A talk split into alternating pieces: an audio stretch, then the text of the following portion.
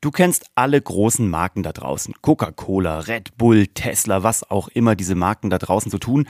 Was du, glaube ich, vielleicht noch nicht wusstest, ist, dass du auch eine bist. Und dass das super wichtig ist und dass es unfassbar wertvoll für dich sein kann und wird, wenn du in deine Marke investierst. Und zwar in allen Bereichen. Auch privat, wenn du dich am Markt der Heiratswilligen positionierst, wenn du selbstständig bist und deine Angebote am Markt platzieren möchtest und natürlich auch wenn du festangestellt bist und im Unternehmen gesehen und auch wertgeschätzt werden möchtest. Und wie einfach das ist und wie du das machen kannst, das erzähle ich dir direkt nach dem Intro.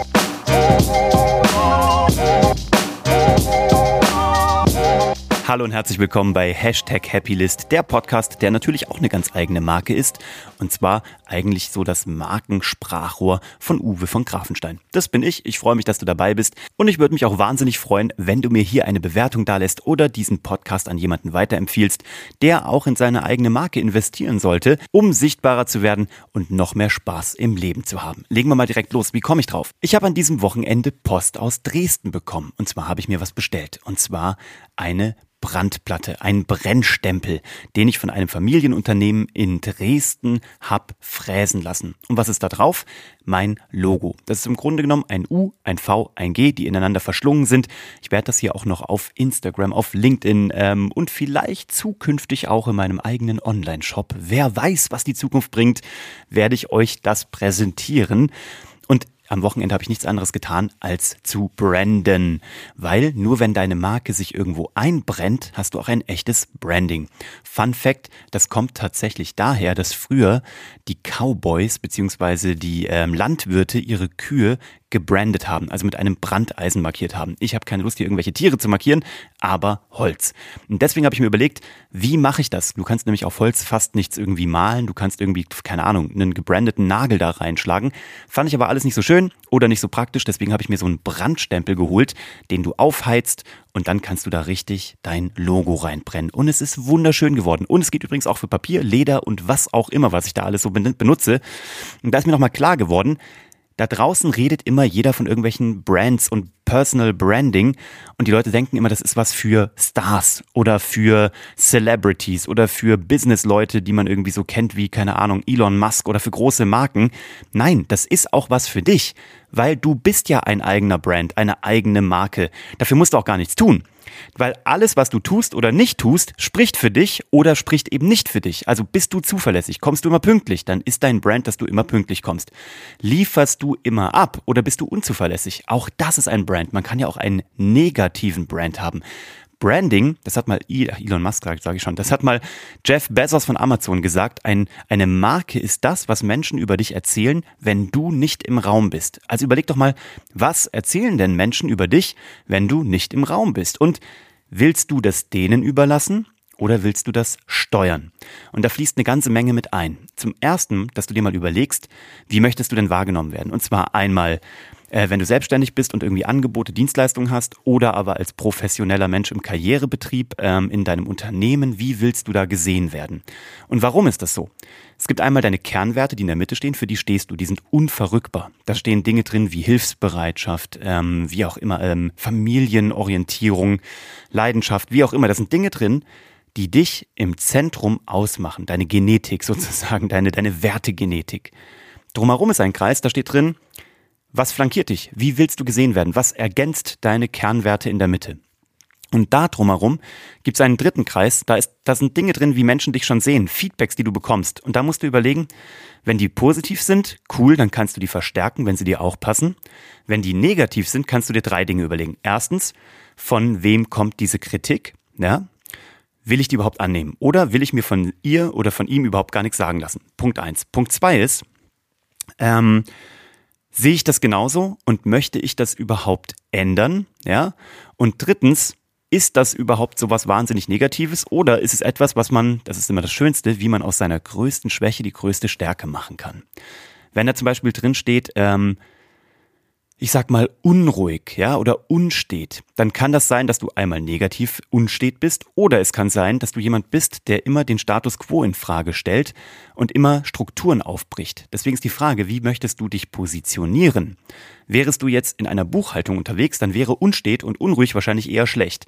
Wärest du aber eher Berater, Unternehmensberater, der, sage ich mal, Strukturen aufbrechen muss, der gucken muss, wo läuft's nicht unter der Motorhaube, dann wäre das was Gutes. Also, möchtest du die Kritik annehmen von der Person, von der die kommt? Magst du das überhaupt? Ähm, siehst du das genauso?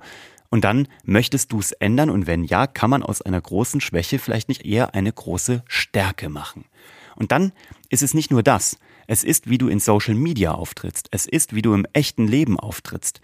Zum Beispiel kommst du zu einem Termin mit einem ähm, T-Shirt, wo oben der Kragen schon ausgeleiert und zerschlissen ist. Kennst du das? Weiße T-Shirts werden immer oben irgendwann leiern die aus am Kragen, sehen nicht mehr schön aus oder kriegen so leichte, äh, manchmal so so kleine äh, so Löcher. Gell? Kennst du das bei manchen Leuten?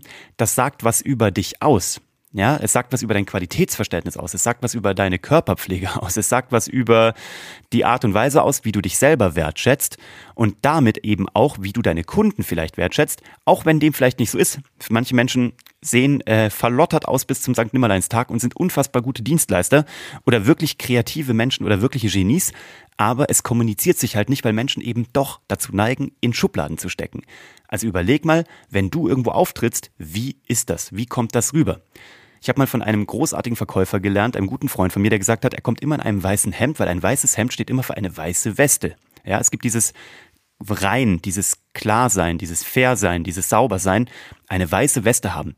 Deswegen kommt er immer in einem weißen Hemd. Also wir fassen mal kurz an der Stelle zusammen. Eine Marke definiert sich immer aus mehreren Dimensionen. Zum einen, was hast du für dich selber mal festgelegt, nämlich diesen Markenkreis, von dem ich dir gerade gesprochen, also dir gerade erzählt habe, mit diesen drei Ebenen: Kernwerte, begleitende Eigenschaften und wie du gesehen möchtest, äh, gesehen werden möchtest und drumherum, wie du derzeit gesehen wirst und wo gibt's da noch eine, einen Widerspruch, weil das sind deine Kommunikationsaufgaben, das entweder klarzustellen, zu verstärken oder zu korrigieren.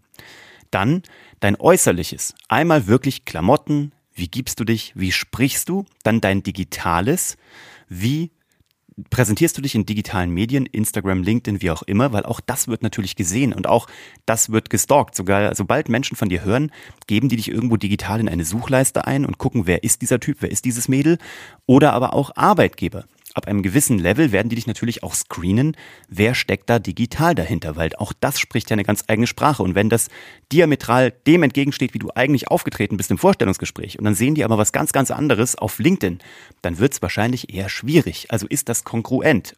Und möchtest du das überhaupt, dass das kongruent ist? Weil am Ende des Tages legst du deine Marke fest, damit eben Menschen das über dich erzählen, was du möchtest, wenn du nicht im Raum bist. Von daher überleg dir, welche dieser Dimensionen passen schon? Einmal, wie gesagt, das, was du kommunizieren willst, das, wie du agierst, das, wie du aussiehst, wie du handelst und wie du digital unterwegs bist. Weil all das zahlt auf dich ein.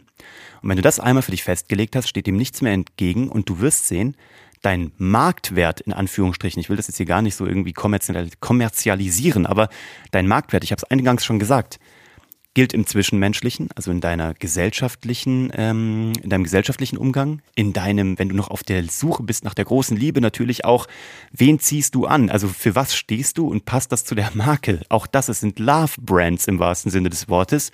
Und dann, wenn du ein Unternehmer bist, ein Selbstständiger bist, hast du schon die Ergebnisse, die du hast und wird schon über dich das Richtige erzählt. Und wenn du in einem Angestelltenverhältnis bist, kriegst du vielleicht manchmal eine Beförderung nicht, weil du gar nicht gesehen wurdest als das, was du bist. Oder wie du vielleicht gesehen wollen würdest, ja.